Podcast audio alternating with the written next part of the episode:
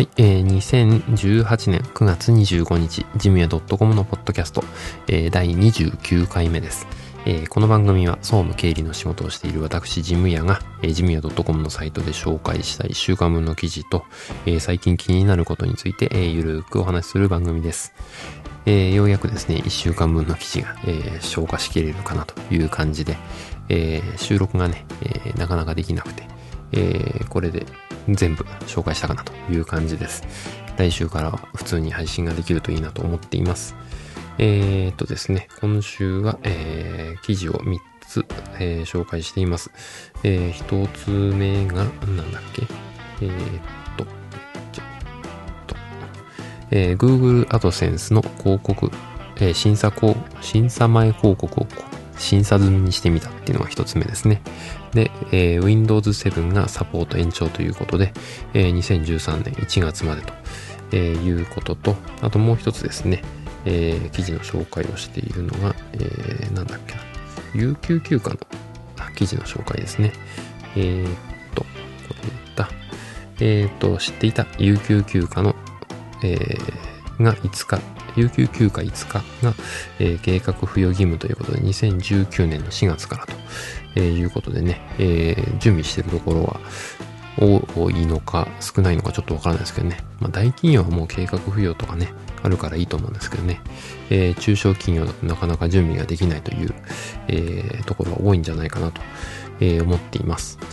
えー、そんなことでね、えー、今回は3つの記事紹介していきたいと思いますので、えー、最後までお付き合いください。え、それでは本編スタートです。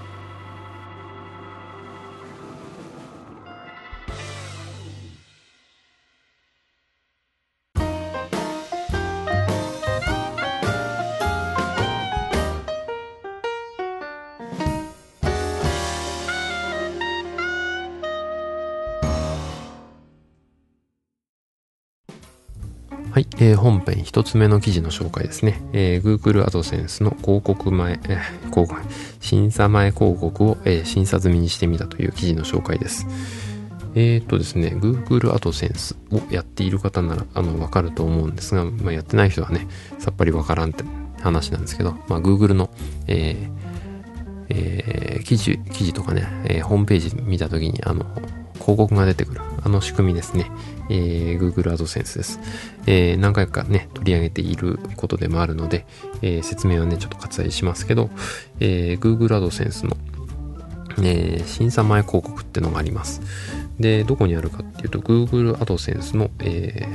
ー、広告の許可とブロックっていうところですね。えー、ここのメニューをね、クリックすると、えー、審査前っていうところに、えー、ずらーっとたくさんの広告が出てきます。えー、自分でこう、あの、審査、自分で審査をするんですね。サイトの運営者が。で、私はてっきりあの、Google が審査をするのかと思っていたんですが、どうもこれ自分でやるようですね。で、えー、審査が終わってなければ表示されないかっていうと、そんなこともなくて、あの、表示はされるようです。えー、どういう仕組みになってるのか、いまいちよく私も理解してないんですけど、ただこれ、あの、過去に1回表示されたとか、そういうのは、えー、見れるので、えー、まあ、どの広告がね、えー、いいのかっていう、えー、振り分けはできるんですけど、ネットの口コミとかを見ると、えー、これはあんまりね、あの、なんていうのかな、えー、審査するときにブロックができるんですね。えー、この表広告は表示したくないっていう操作ですね。えー、ワンクリックでできます。えー、これをやりすぎると今度は、えー、アドセンスの収益が下がってしまうということで、まあ、あの自分のサイトにそぐわない、えー、ような広告があった場合だけ、えー、ブロックをするっていう感じですね。本当にいらないものだけを、えー、クリックしていく。あの、なんだ、え、ブロックしていくっていう、え、作業をですね、え、をするという、それ以外はもうどんどん強化していくっていうことをやればいいらしいんですけど、私の場合ね、え、っと、6000件ぐらいあるっていうことで、まあ、えー、サイト運営始めてから何年になるんだ ?6 年くらいは経ちますかね。えー、まあ、それからずっとこれをやってなくて、Google がやるものだと、えー、思っていたものですから、え、放っておいたんですけど、これが溜まってて、え、これをやるとね、あの自分で審査をして広告の強化をどんどんしていくと、えー、収益が7倍に上がったとかねそんな記事も、えー、見かけたりしたもんですから、まあ、ちょっとこれはやっておいた方がいいのかなということでポチポチやり始めました、えー、収益はね上がらないかな。あんまり今のところ変わらないですね、えー、あの飛び抜けてすごいっていうことは今のところ実感はないです。えー、まあもうちょっとね、様子を見てみたいとは思うんですが、うん、あの、どれぐらいだ？えー、っと、6000件って出たり、3000件って出たり、2000件、1000件、なんかこう、やるたびにね、あの表示される件数が違うんですけど、えー、まあ、これが、あの、どんどん減ってきてることは事実なんですけど、どれぐらいやったんだろう？多分、もう2000件ぐらいはやったのかな。えー、やったと思います。あの許可をですね。えー、やったんですけど、まあ、あんまり変わらないですね。えー、まあ、1ヶ月ぐらいすると変わるかもしれないですけど、反映までね、1日ぐらいかかるっていうんですけど、えー、これやってから1週間ぐらい経ったんですけどね、うん、まあ、あんまり変わらないってのが今の現状です。えー、すごい増えたらまた、えー、ご報告したいなと思いますけどね。まあ、じわじわ効いてくるのかもしれないですけど、えー、そんなことでね、あのもし、え審査前広告、えーってのがたくさん溜まってるようだったら、えやってみると何かいいかもしれないですよと、えいうことしかちょっと今回は言えませんね。えという記事の紹介でした。はい、えー、本編2つ目の記事の紹介ですね。えー、Windows 7がサポート終了ということで、えー、2013年1月までと、えー、いうことで、まあ、あのね、あのー、私のサイトの中でもいくつか何回か紹介してますけど、えー、Windows 7、あの、サポートの終了ね、えー、2020年の1月までってことで、まあ、実質来年いっぱいって思ってもらった方がいいのかな。あと1年、1年とかね、来年までっていうふうに考えると、うーん、機械の入れ替えとかね、えー、入れた機械の、まあ、設定とかいろいろ考えていくと、台数の多いところは結構大変なんじゃないかなと、え、思います。なのでね、もう少しずつ入れ替えの準備をしていった方がいいですよっていうことは、えー、この、えー、ポッドキャストの中でも、えー、何回か、え、話をしているんですが、え、まあ、Windows 7は、え、Windows XP っていうね、あの、一世風靡した、あの、OS、本当に一般的になった OS が、えー、あります。えー、それの後継っていうことで、XP のサポートが切れるときに、えー、Windows 7に、えー、乗り換えたっていう人が、ユーザーが多いと思います。えー、なので、この更新がですね、サポート終了がですね、えー、まあ大きな、えー、問題にもなる会社がある、多いと思います。で、まあそのとこ、そういったところを、えー、配慮してなのか、えー、Windows 7のね、サポート期間延長ということで、えー、マイクロソフトから、えー、話、まあ、発表がありました。えー、ただですね、これが、えー、サポートはするんだけど、えー、引き続き、えー、2023年の1月まで、えー、ってことなんで3年間ちょっと伸ばしますよってことなんですけど、えー、そこは無償じゃなくて、えー、有償のサポートで年単位で、えー、サポート料金が、えー、高くなっていくと。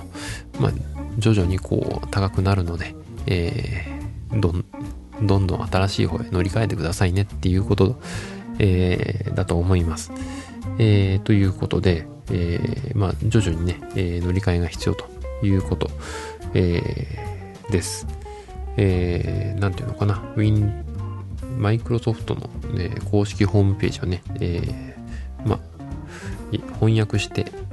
え、表示された、えー、画面をですね、そのまま読むとですね、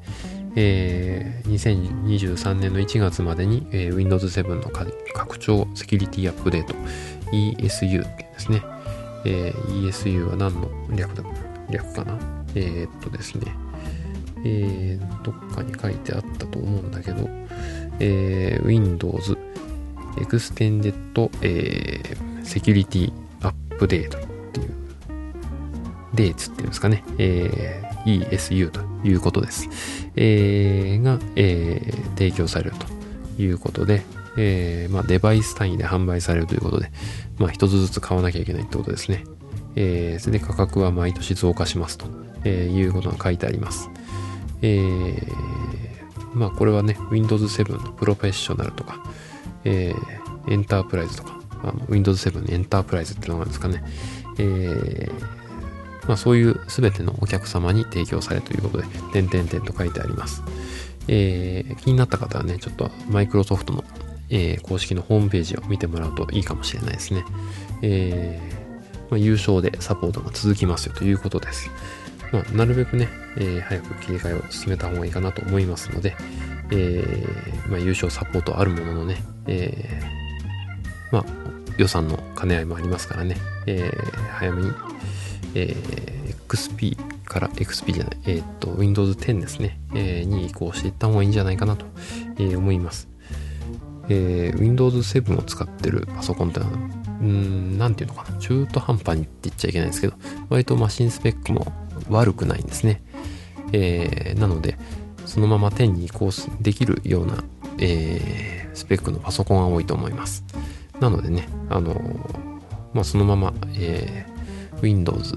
の OS を買う、買い替えるっていうのも一つの案かもしれないですね。まあ、それでも、うん、性能も、えー、良くなってきて、SSD 搭載のパソコンとかね、えー、あと、Core i3 ぐらいで使ってたのは i5 とかにするとね、だいぶ、あの、動作環境、あの、動作が違いますんでね、えー、新しいいいもの、えー、買ってみるってのも、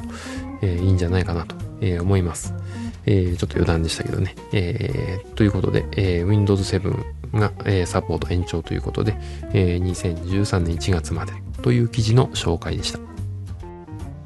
はい、えー、本編3つ目の記事の紹介ですね。えー、知っていた、えー、有給休暇5日が、えー、計画付与義務ということで、えー、2019年から、2019年4月からということで、えー、これの記事の紹介をしています。えー、まあ、いつの間にかね、決まってる感がある、えー、有給休暇のこの、えー、5日の計画付与ですね。えー、大企業、中小企業問わずにですね、えー、全企業が対象で、まあ、あの、有給休暇がね、当然付与されてる。10日以上付与されてる人が対象ということで、じゃあ付与されない人はどうし、どうしてんだろうなと。えー、入ったばっかの新入社員は計画付与日に、ね、みんな休んでるのに、その人たちは有給がないから会社に出勤してくるのか。先輩たちがいないで、新人だけがいる会社って、それもなんか変な感じがしますよね。えー、そんなところでね、ちょっと、えー、調べてみました。えー、やっぱりですね、えー、来年の4月から、2019年の4月から、えー、変わるようです。まあ、労働基準法のね、えー、一部改正があって、えー、まあ、有給の消化率が悪いということで、えー、どうやらあの変わるようなんですが、もともとね、有給休暇というか、あの、会社ごとに、えー、休暇の日数が違うところに持ってきて、この、えー、有給休暇だけ、えー、5日付与しろ有給休暇の消化率を上げろっていうのもどうかなと思うんですね。年間休日がね、例えば120日ある会社と、えー、年間休日が100ある会社で、えー、まあ5日ね、付与したところで、まあ差は縮まらないわけですよね。で、えー、100日のところはただ105日になると。えー、120日のところは125日になると。えー、という違いだと思うんですが、まあ、どっちかっていうとね、あの、年間休日100ぐらいでやってる会社は休みにくいし、あの、小規模で動かしてるんでね、大体、えー、まあ、休めないっていう環境なんじゃないかなと思います。えー、それ比較的ね、あの、120日ぐらいの以上の、えー、有給休暇が、有給、年金、あの、年間休日が、えー、ある会社については、まあ、あの、人員も割と余裕があってというところが多いんじゃないかなという感じがしています。まあ、ちょっとね、最近事情が変わってきて、えー、大企業でもね、あの、1年間の、えー、休みの多い大企業でも、まあ、リストラとかね、あのあったりして、で、だいぶ、うん、人が少なくなって、あの、休みにくいっていう環境はあるかもしれないです。えー、まあそういうところもあって、まあ年、あの、年次有給休暇のこの消化率、取得率というのが、えー、悪くなってるのかなという感じはします。まあそれでもね、5日の計画付与、うん、なんか、こう、事務屋泣かせの、えー、制度だなと、えー、思っています。で、えー、まあね、どういうふうに、うん、付与するのかっていうとこなんですけどね、計画付与っていうのはどういうふうにするのかっていうとこなんですが、うー例えば、うん、有給休暇が10日以上、えー、付与されている労働者から、が、えー、っとですね、1年間に5日以上、えー、消化しない場合ですね、労働者の、え、意見を聞いて、え、会社側から、じゃあいついつ休んでくださいねっていうことで、えー、まあ、話ができると。時期を指定して、え、有給休暇を使うっていうことですね。えーまあ、今の現在の、え、制度では、え、時期変更権っていうのは、えー、ていうのかな、会社に、えー、あります。えー、この時期にね、えー、取らないでくれっていうのはあるんですけど、えー、この時期に取ってくれっていう、え権利が出てくるということですね。えまあ、これはまあ合意の上っていうことなので、まあ、権利が出てくるという、まあ、合意の上で進めるとえいうことだと思います。えなのでね、うんまあ、実際に実務上は、この日は、え有給の、え計画不予備、えですということで、まあ、カレンダーのね、え色を、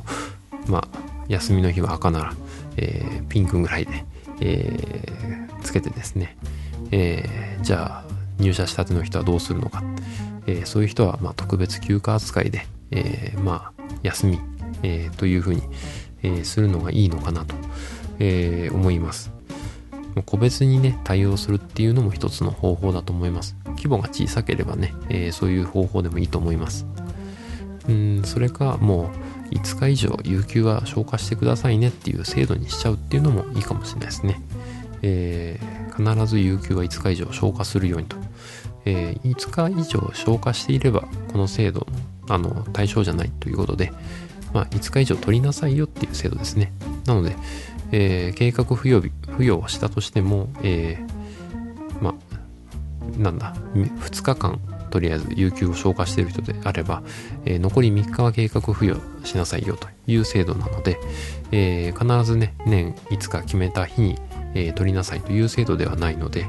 えちょっとね、この辺の扱いをね、よく、え調べておきたいな、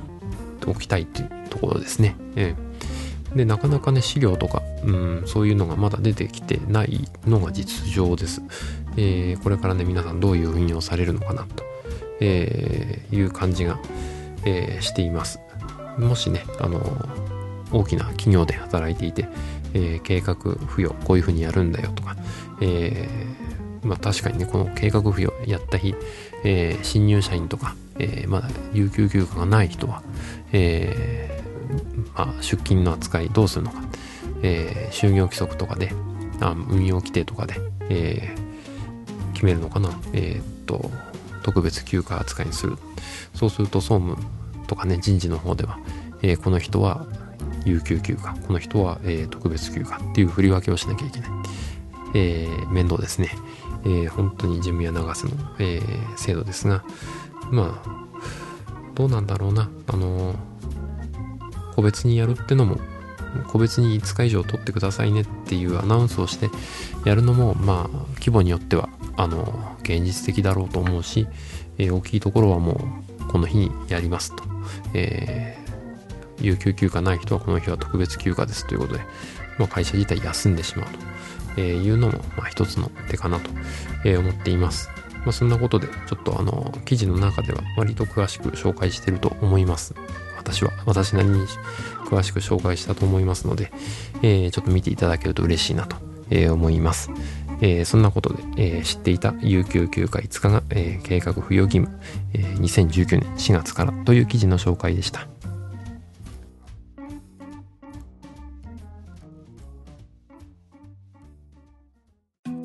はい、おすすめのコーナーですね。えー、今回はですね、エクスペリアの、えー、スマホの紹介をしたいと思います。えー、Xperia の、えー、XZ プレミアムですね。えー、これの紹介ですね。えー、まあ、SIM フリーの端末なんですけどね。えー、まあ、去年の秋モデルかな。えー、なんですが、まあ、価格もね、今、あの、3万、えー、何千円引きだったかな。あの、安くなってるんですね。えー、で、まあ、お買い得かなという感じがします。え、まあ、性能もね、あいいし、あの、日本向けに作ってる、えー、スマホっていう感じですね。あの、お財布携帯とかね、えー、そういったところを一通り押さえてる、えー、携帯で、まあ、4K の、え、表示にも対応してるという、え、なかなかね、あの、ガラケーならぬガラスマホっていう感じの、え、私はイメージなんですけど、えーまあ、今ね、XZ プレミアムの、えー、2ってのが出てるので、XZ2 ってのが出てるので、多分値引きになってると思います。えー、まあ、スペック的にはね、メインメモリーが 6GB と 4GB の違いとかね、えー、本体サイズの違いとか、えー、いろいろあるんですが、まあ、うん、2じゃなくてもいいかなという感じがしています。えー、まあ、これがね、えー、っと、今、えー、ちょうど iPhone が出てきて、えー、市場がね、えー、盛り上がってるとこなんですが、うん、ちょっと iPhone もね、えー、だいぶ高くなってきてて、えー、10万近い、10万超える値段になってきてますんで、えー、まあね、えー、買いやすい、えー、SIM フリースマホで割と高性能で、えー、みんなが満足できて、まあ持っててそんなにね、あの、まあみんなが持ってるような機種なので、持ってても、あの、恥ずかしくないというかね、あの、何それって聞かれるような端末でもないというところがいいかなと思います。えー、他にもね、あの、ファーウェイとか、あの、えー、あるんですけど、うん、まあ、私のおすすめは今、エクスペリアかなという感じがしています。で、えー、iPhone はいいんですけど、えー、今度次世代のね、通信方式 5G ですね。えーに対応した端末の、うん、を購入したいなと思っているので、今回は見送りかなと、えー、思っています。えー、まあ、エクスペリアのね、えー、XZ の、えー、初代を紹介しておいてなんだそれはという感じはするんですけど、うん、やっぱね、5G 対応になったもので、えー、iPhone が欲しいなというのが一番な理想なんですけどね。えー、まあ、ここでね、ちょっと出費をしてしまうと、来年あたり出るんじゃないかなと、えいうのがもっぱらの評判です。えー、なのでね、うん、今年は1年我慢して来年かなと、えいう感じがしています。え今買うなら、正しい今買うなら、エクスペリアの XZ。えー、これがちょうど、うん、価格のバランスとしても、えー、いいのかなと、えー、思います。えー価格もね、えー、っと、今、3万2000円オフですね、よく見ると。えー、本体価格が、えー、9万9800円のものが、えー、6万7800円と、えー、税抜きですね。えー、なので、まあ大体7万円くらいですね。えー、で、手に入ると、えー、いうことで、うん。これいいんじゃないかなと思います。今買う、えー、シムフリースマホで、うん。あの、一番手頃というかね、えー、おすすめじゃないかなと、えー、思います。えー、まあ、あの、これ調べてる時にね、あの、ニューロモバイルっていうのがあるのを、えー、初めて知りました。えー、まあ、ソニーのね、えー、エクスペリアユーザーのための、えー、格安 SIM という感じです。えー、専用帯域を使うので、えー、サクサク、えー、快適に、えー、通信ができるということで、うん、そうなんだという感じですね。えー、まあ、料金もね、割と割安な感じで出ています。ただ専用帯域を使うプランにすると、ちょっと値段が、えー、高いかなという感じがします。うん、それだったら Y モバイルでもいいのかなという感じがしていますね。えー、まあ通信会社はね、えー、どこを選ぶかは、またあの、それぞれね、値段を研究してもらって、えー、やればいいと思うんですが、えー、ということで、えー、ちょっとまとまりま、まとまりがつきませんがね、えー、今買う、えー、SIM フリースマホとしては、えー、ソニーの、えー、エクスペリア、えー、XZ プレミアム、えー、これがいいんじゃないかなと。いう記事の、記事じゃないな、えっと、という、えー、おすすめでした。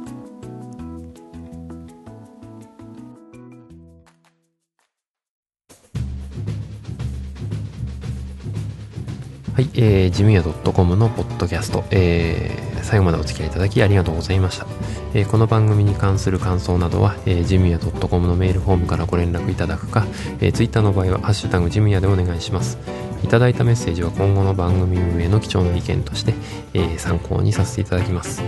えー、なおですね、番組で取り上げてほしいテーマなどありましたら、えー、送っていただけると嬉しいです。えー、iTunes にもね、登録していますので、そちらにレビューをいただくと、えー、嬉しいです。えー、というわけでエンディングです。えー、最後のね、えー、おすすめの記事の中でも紹介しましたが、SIM フリースマホ、うん、いいなと、新しいの欲しいなと思っている今日この頃です。えー、iPhone はね、いいなって思うんですけど、ちょっと値段がね、まだ手に届く値段じゃないというところがまだネックかなと。えー、まあ、いつになったら買い時なんだとえーいう感じもしますけどね。うん、型落ちもそんなに安くならないし、うん、どれがいいのかなって悩む日々はまだうんしばらく続きそうな感じがしますね。えー、そんなわけでね、えー、まあ、iPhone 新しいの欲しいなと思いながら、また悩む日が続きそうな、え、1週間また過ごしそうですね。え、というわけで、え、次回までね、え、いい1週間をお過ごしください。ではでは。